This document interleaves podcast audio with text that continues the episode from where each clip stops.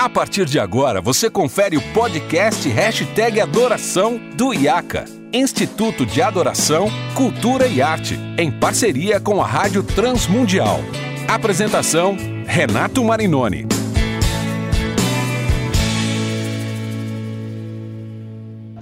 Olá, seja muito bem-vindo a mais um episódio do podcast Hashtag Adoração. Eu sou Renato Marinoni e você já sabe, esse nosso podcast é produzido em parceria com a Rádio Transmundial e o IACA, Instituto de Adoração, Cultura e Arte.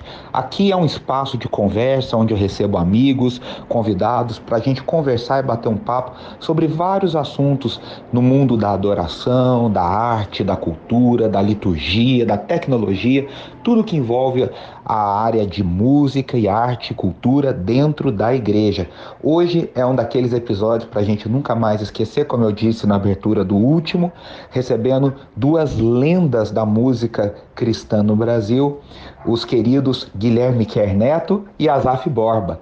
E a gente vai dar continuidade falando sobre o ambiente da música cristã nas décadas de 1970 e 1980. E eu quero perguntar por Azaf, né, Azaf, lembrando que hoje a gente tem toda essa coisa de carreira, tem os, as plataformas, os canais, as gravadoras. Naquela época vocês não tinham nada disso, né? Nada disso. Era no peito e na raça, a gente gravava aqui, né, é, com, nos estúdios da cidade e lançava mais um disco, mais um disco. Ontem eu fiz uma live com minha irmã e ela foi tirando do baú cada disco. Ela tirou uns 12 discos, meus 12 primeiros LP, ela tinha tudo guardadinho, novinho, com as capinhas inteirinhas, com encarte, com tudo. E ela ia falando de cada um, ah, esse aqui meu pai me deu tal ano, eu era menino. eu Ai, disse, que lindo. Que coisa linda, cara. Então a gente foi lançando mais nesse estilo, visando músicas de fácil assimilação, com harmonia simples. Eu lembro, foi indo, né? De ano em ano, nós fomos, fomos gravando, fomos, foram surgindo novos cânticos. Então Deus começou a dar os cânticos. Eu construí o meu primeiro estúdio aqui em Porto Alegre. Sempre, eu sempre gravei no meu próprio estúdio poucos discos no meio ali, eu gravei em outros estúdios. Inclusive, quando eu me associei com o Osana Music, eu gravei dois discos com o Osana Music, foram gravados em estúdios americanos de boa qualidade, de, de, com... Quais dois? Eu lembro do Rio de Vida em 96. Tem, tem outro? Depois teve o Jubileu dos 25 anos. Ah, foi por eles mesmo, claro, os 25 Sim. anos, claro, claro. Foi é. lançado, inclusive, aí no, no Adoração e Adoradores aí. Foi, eu tava lá, comprei o disco. O, o, o Rio de Vida é maravilhoso, com, a, com a, várias versões da Integrity, Celebrai a Cristo, Meu Refúgio, Quando Entra em Tua Presença, Alda Célia fazendo solo. Aquele disco é maravilhoso, Azaf. Então, eu comecei a fazer minhas primeiras viagens, eu viajei de novo para os Estados Unidos depois. Aí eu ia e me entupia entupia de disco, né? De entupia de disco mesmo. E eu gostava desse estilo congregacional. E, e isso começou. Tudo que eu via disso, eu comprava. E essas foram as minhas influências. Passaram a ser as minhas influências, né? De gerar música para a igreja. E isso eu fiz e faço até hoje. É, o... é fabuloso, que aí a gente vai é, saindo da década de 1970 e vamos chegando na década de 1980. E, e que é, olhando para trás, a, a, a, década de um movimento comunitário, né? As, as, as, comunidades estavam surgindo no Brasil então, e vocês a, dois foram líderes na, em comunidades. O Guilherme, numa igreja que era batista, mas era de certa forma, uma comunidade na sua formação, a querida Igreja Batista do Morumbi, e você, Azaf, com a comunidade aí em Porto Alegre, né? Sim, e nós daqui começamos a frutificar essa visão, né? Em mais de 80 comunidades que saíram da nossa igreja aqui, por todo esse Brasil. E, e, eu comecei a participar desse movimento, que começou a ter encontros, começou a ter congressos, daí eu comecei a ajudar. Eu chegava numa igreja, como eu cheguei em Goiânia, vi, vi aquele barbudinho e aquele grupinho de louvor e eu disse, pessoal, nós temos que gravar essa música. Eu ajudo vocês a gravar. Daí surgiu... o grupinho era o grupinho era o Ministério Coinonia de Louvor. Coinonia de Louvor que nós fizemos, montamos esse nome porque tinha um grupo americano chamado Coinonia. Então, deixa Ministério Coinonia de Louvor, foi até minha esposa que escolheu esse nome.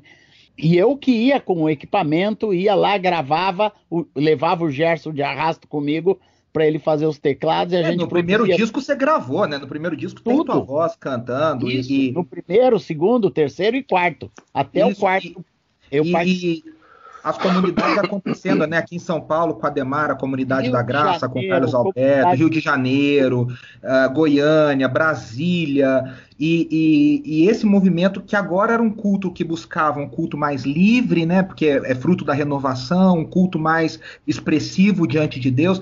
Guilherme, fala um pouquinho sobre essa a, a, fundação da Batista do Morumbi junto com a Ari Veloso. Vocês estavam todos ali, né? Eu falo que se tem uma equipe, um dream team de uh, ministério de louvor era o que vocês montaram na Morumbi. Você era o, pastor, você era o líder dessa geração, né?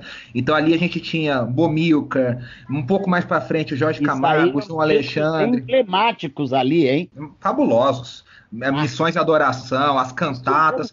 Fala um pouquinho sobre esse, esse, como o Ari Veloso pensava, como vocês pensavam esse ambiente de culto, essa linguagem. Fala um pouquinho pra gente. Então, uh, eu creio que a igreja do Morumbi e ela, ela veio no bojo desse mesmo avivamento que tomou conta aí do Brasil em 75 e começo de 80 e, e no começo de 80 a igreja do Morumbi estava nascendo né? Eu fui convidado, na verdade o Ari já tinha começado um grupo de estudo na, na, casa dele que era o embrião da igreja. Tinha umas 14 pessoas com ele lá estudando a Bíblia. Dali seis meses já estavam numa casa alugada, porque não cabia mais na sala da casa dele, com mais de 40 pessoas, e mais uns seis meses estávamos nos salões do Novo Hotel, ali no Morumbi mesmo. E nessa época que estavam indo para o Novo Hotel, saindo da casa uh, na José Marques da Cruz, é, indo para o novo hotel é que eles uh, me convidaram. Eu, na verdade, estava saindo dos vencedores porque tinha, tinha, nascido minha terceira filha e era muito difícil. O trabalho de vencedores exigia mais ou menos uns seis meses por ano de você estar tá todo fim de semana na rua fazendo programa, fora os outros convites avulsos. Isso era obrigatoriedade com as equipes e estava ficando muito complicado eu deixar a Sandra para trás com três filhos. Quando nasceu a Raquel seriam três, mas mesmo com dois, ou então tentar levá-la nas viagens. Fizemos as duas tentativas, mas quando a Raquel nasceu, nós sentimos de Deus que não dava mais, que aquilo estava sendo pesado para minha sogra, sogra que acabava ficando com a Sandra, obviamente, com carinho, mas muito peso você ficar três meses na casa de alguém, dois meses inteiros, quer dizer, era, era complicado. Uhum. Então, aí nessa época, eu aceitei o convite que me foi feito lá pelo Ari.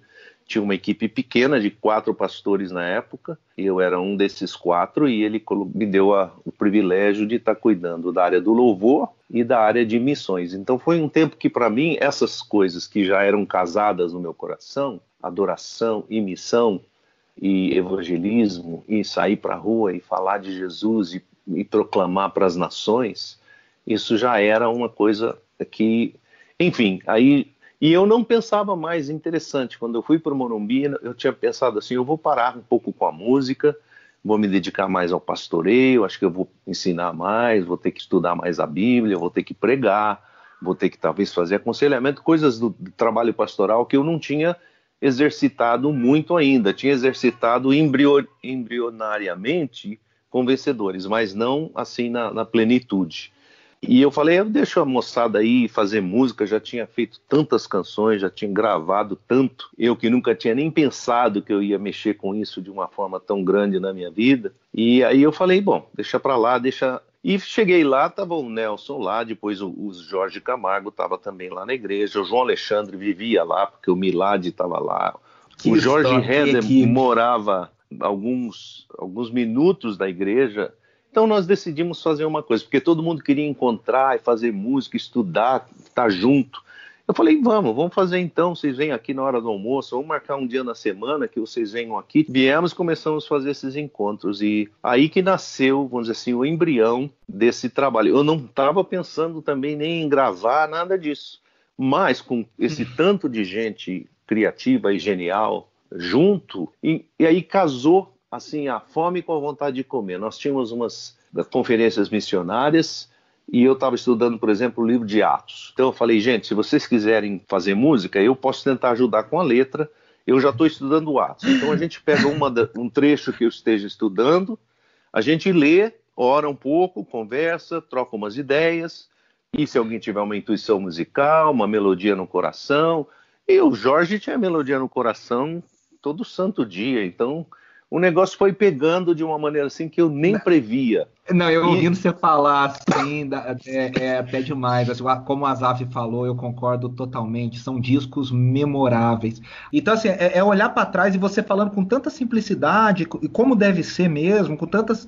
Mas é, é são coisas que marcaram e, e, e, deram um vocabulário de adoração para a igreja, né, Guilherme? Trouxeram um vocabulário. E aí eu queria até ouvir o Azaf também, porque nesse, nessa fase você começou a gravar a série Restauração, né, Azaf? Então começou a falar de exaltamos, adoramos, engrandecemos, levantamos as mãos. Fala um pouco sobre essas Aleluia. expressões de adoração e como isso foi entrando no vocabulário da igreja, o bater palma, né? Que para hoje é. é tão comum. Naquela época não se batia palma no culto. Como é que, como é que foi isso? Foi algo natural que acontecia nas nossas reuniões na igreja em Porto Alegre, foi crescendo, crescendo, crescendo, se tornou uma grande comunidade. Então aquelas expressões, né, de cânticos espirituais, onde toda a igreja cantava cânticos espirituais, alguns em línguas, outros só diziam aleluia, glória a Deus, mas ficava aquela coisa bonita, a gente começou a reproduzir aquilo em discos. E aquilo teve, né, as comunidades estavam borbulhando, então esses discos eram tremendamente assimilados. Mas... Se cantava tudo, né? Cantava do, dos seus discos, do Ademar, do, do, do, das produções do Morumbi, se cantavam todas praticamente, no tudo. Brasil inteiro. Por quê? Porque estava havendo uma mudança muito grande. Uhum. Antigamente, toda a inologia ela era provida pelos inários tradicionais. Agora não. Tinha um novo inário surgindo. Um novo cântico. Um novo cântico, uma Aleluia. nova maneira de cantar e de tocar, né? De, de cantar, daí chegaram os violões, chegaram as guitarras, chegaram teclados, né? Que não era mais o órgão, mas era Prophet Five com aqueles né? e, e mini e tudo né? O Gerson sabe bem, sabe bem disso, né?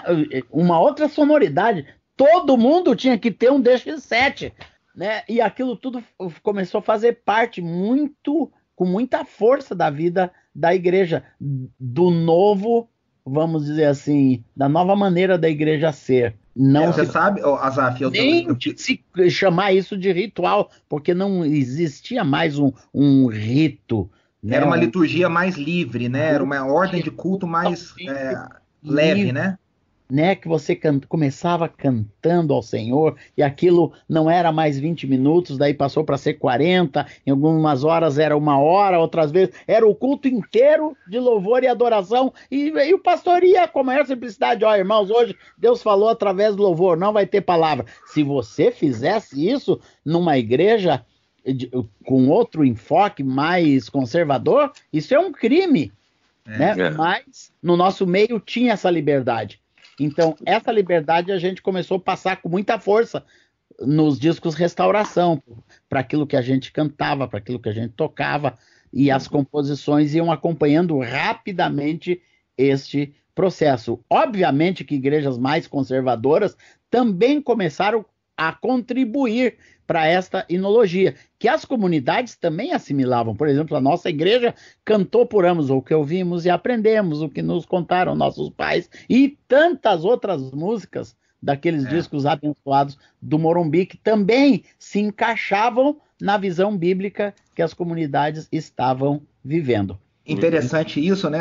Que a, a, toda essa. A gente olha para trás e eu, eu fiz o meu mestrado todinho em liturgia e tal, e você vê que o movimento de louvor e adoração mudou a liturgia no mundo. No mundo. Completamente. E, e, era uma origem carismática, foi o que você falou, cânticos espirituais, o fluir do espírito, era, era essa que era muito influenciada principalmente pelo movimento Vineyard nos Estados Unidos através do John Wimber, né?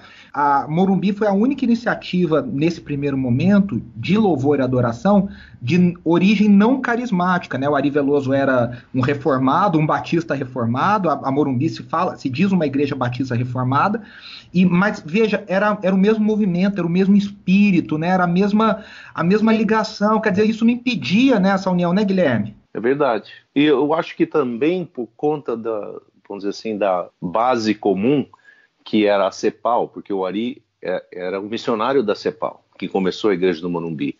Uhum. E Vencedores era o ministério do Jaime Kemp, também da CEPAL. E a CEPAL estava ligada com todas as igrejas, inclusive com as comunidades em Goiânia, com o Rodovalho, com tu... quer dizer, então a CEPAL tinha um acesso a todo o Ari mundo. era amigo do meu pastor Moisés. Exatamente. Então, eu acho que tudo isso, o Ari se converteu na Lagoinha em, em Belo Horizonte. Então, ele, ele, deixou de ser pentecostal porque alguma coisa aconteceu lá. Mas... É. Não era para ser, né? Ele Não era para ser.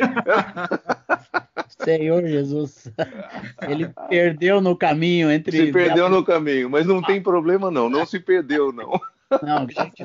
Meu louvor é fruto do meu amor por ti, Jesus, de lábios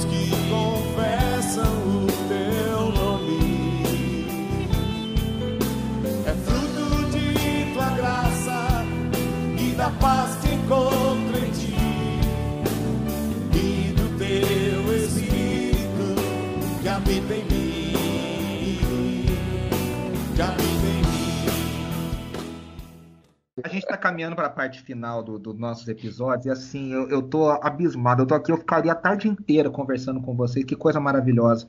Mas eu queria só falar uma coisa: no mundo tão individualista que a gente vive, ah, que as músicas são tanto, né? Eu, para mim, eu quero, eu vim, eu, eu, eu, eu, eu. A década de 80, as músicas de vocês, o Azaf falou da série Restauração, e eu amo aqueles discos, assim, de paixão, de ouvir do começo ao fim, ouço até hoje, me emociono, fez parte da minha história, faz parte da minha história, as do Guilherme, Morumbi. Eu percebo que havia uma preocupação com o plural, né? Estamos, queremos, viemos, muitos. É, como é isso para Azaf? Como você sente isso, essa preocupação do evangelho plural, do, da, da igreja, da comunhão, da comunidade? Ele pensava em ti, ele pensava, pensava em nós. Tá tudo cantado já. Tudo cantado, cara. Assim, para mim, para mim, a igreja, agora na quarentena, eu fiz uma música que eu tive que. Porque era muito pessoal o sentimento, daí eu disse, bate, a música é toda no plural, eu vou ter que pôr no, no singular. Tive que mudar toda a poesia, todas as rimas, porque para mim é quase impossível fazer uma música para o singular, pro eu, pro eu quero. Para mim a igreja é sempre nós, né? Sempre, sempre pluralizada. Para mim o ministério, é ministério plural, nossa comunidade vive isso intensamente e eu na adoração, para mim é adorar junto com a igreja, junto com os meus irmãos, junto com a família da fé. Eu, eu comecei na pluralidade, eu, eu nunca tive um ministério sozinho, sempre foi junto com a Rosana, agora com os meus filhos, e depois. Sua irmã, seu cunhado. A irmã com o cunhado, com o irmão Abner, agora os meus sobrinhos. Hoje à noite estou indo para o estúdio com os meus, o meu filho e os meus sobrinhos. Glória a Deus, né? Nova geração gravando também, né? Semana passada eu, eu gravei o meu EP e a semana estamos fazendo com os sobrinhos. Então é tudo plural. Né? E eu não consigo ver essa igreja individual que eu quero a minha bênção, né? Eu quero prosperar, eu quero enriquecer, quero fazer e acontecer. Não, para mim a igreja é sempre nós, sempre uhum. junto. Por isso que eu me alegrei que aqui no nosso bate-papo era nós, é o Gui, é o Gui eu com, junto com você, dois ou três reunidos em nome do Senhor Jesus. Coisa Amém. maravilhosa. Gui, para você, para a gente terminar, estamos nos últimos minutinhos. Rapidamente, se puder falar um pouco sobre isso, essa percepção né, da igreja, da comunhão. Comunhão. Bom, eu quero só pontuar uma outra coisa, porque eu tenho algumas canções que são assim, sim, no singular, por uma razão muito forte, porque no meu, no meu caminhar, na minha jornada pastoral, eu entrei muito para esse lado de cuidado das pessoas e, e de cura interior. Então tem muitas coisas que têm a ver com cura interior, que tem a ver com relação da, de uma pessoa singularmente com Deus. Claro, tem a ver com a vida dela na comunidade também, e tem todo tipo de cura que eu creio que toda a cura do Senhor é dentro do contexto do seu povo como um todo. Mas tem muitas, muitas vezes a pessoa não consegue dar voz às suas dores interiores. Então eu, eu tive em alguns momentos da minha vida, ainda tenho, assim essa preocupação de, de ser honesto, de falar o que eu estou de fato sentindo, como eu acho que é Salmos. Quando a gente fala de Salmos na Bíblia, eu diria que a minha escolha de música foi vamos fazer música escriturística, música que tem a base na escritura. Se não tiver literalmente ah, cantando a escritura, como o Azaf estava falando, cantando literalmente os salmos, ah, pelo menos ela tenha, a pessoa consiga falar, bom, isso daqui veio de tal lugar, isso aqui veio lá de Miqueias, isso daqui veio, veio de Isaías, isso aqui eu consigo ver lá em, em Apocalipse, e por aí vai. Então, embora a música seja com base na escritura, ela também tem essa, essa questão da honestidade do coração. Davi cantava o que ele sentia diante do Senhor, sem medo, sem medo Sim. de ser criticado, sem medo de ser eh, de, dizendo o que ele estava sentindo, as, as, suas emoções eram colocadas diante de Deus para que Deus as pudesse curar. Então eu vejo esse lado também. Mas eu concordo totalmente com o que o Azaf falou, assino embaixo, tá bom? Fantástico. Eu quero aqui, é, já caminhando para o final, eu quero incentivar você que nos ouve. Vai lá no Spotify, coloca Guilherme Kerr e Amigos e ouça a obra, a cantata. O, o, o Gui, a cantata de Isaías não tem, né? A Consola Meu Povo ainda não tá no Spotify, né? Na verdade, a Consola Meu Povo, quem gravou, na verdade, foi o Assírio e os Vencedores. Então você vai encontrá-la provavelmente com os vencedores. É. Se não encontrar na, com Vencedores por Cristo, então me avisa porque eu tenho conversado com a Cira, eu, eu, ela já esteve comigo um tempo, ele deixou ela um, um certo tempo para eu colocar nas minhas plataformas. Eu vou falar ele com ele, vou mandar uma mensagem para o Assir hoje, porque assim... Ele pediu de volta, mas uh, uh, deveria estar no, na obra de Vencedores, a Cantata Luz. Ouça as canções comunitárias, ouça a Cantata de Atos, ouçam, ouçam, porque é um, é um presente para sua alma, para o seu coração, para sua adoração. Uh, Guilherme, como é que as pessoas podem te seguir nas redes sociais? Fala para gente o Instagram, Facebook, como, é, como que as pessoas conseguem seguir você? É, no, no Facebook eu tenho o meu nome, né, Guilherme Quer, tracinho oficial. É, que é o, vamos dizer assim, meus, meu, página. é a minha página como artista, né? Tenho minha página pessoal, Também. obviamente, mas eu tenho minha página como artista. E no Insta é Quer Guilherme. Que Isso é, aí, fabuloso. Então, é, esses dois aqui que vão me encontrar lá. E tem um site www.guilhermequer.com. Se muito, muito bom. Tem algumas coisas lá também, tem a, pode baixar as músicas por lá se você quiser é mais barato eu... do que o iTunes. Fabuloso. Eu, eu quero indicar também o livro do Azaf, a História por Trás da Música, lançado pela nossa parceira Thomas Nelson, que ele conta a história de 60 canções. É uma delícia de ler. Uh, Azaf, como as pessoas podem te seguir, ver o que você está produzindo, Sim. onde você está ministrando? Também fala um pouquinho pra gente. Eu tenho todas as mídias como o Guilherme, arroba Azaf Borba no Instagram e no Twitter e tem no, no Facebook Azaf com PH sempre, Azaf Borba no Facebook, a fanpage e a página pessoal também. E no Spotify também, só digitar meu nome, Azaf Borba ou Ministério Life. Uma parte está como Azaf Borba e outra parte está como Ministério Life. Você me encontra lá. Meus três livros pela Thomas Nelson: o Adoração, quando a fé se torna amor, o segundo de um pai para seus filhos e a história por trás da música. Todos três você encontra na Amazon, na Cultura, na Saraiva ou na livraria da esquina. É isso aí.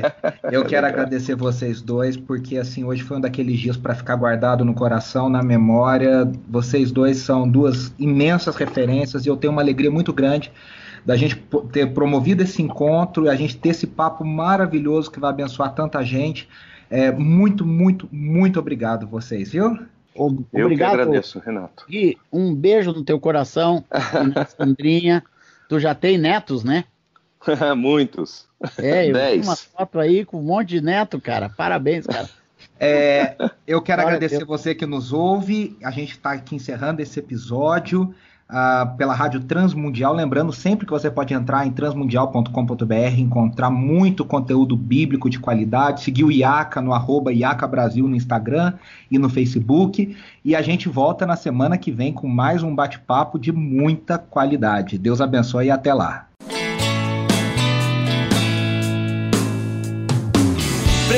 Ser mais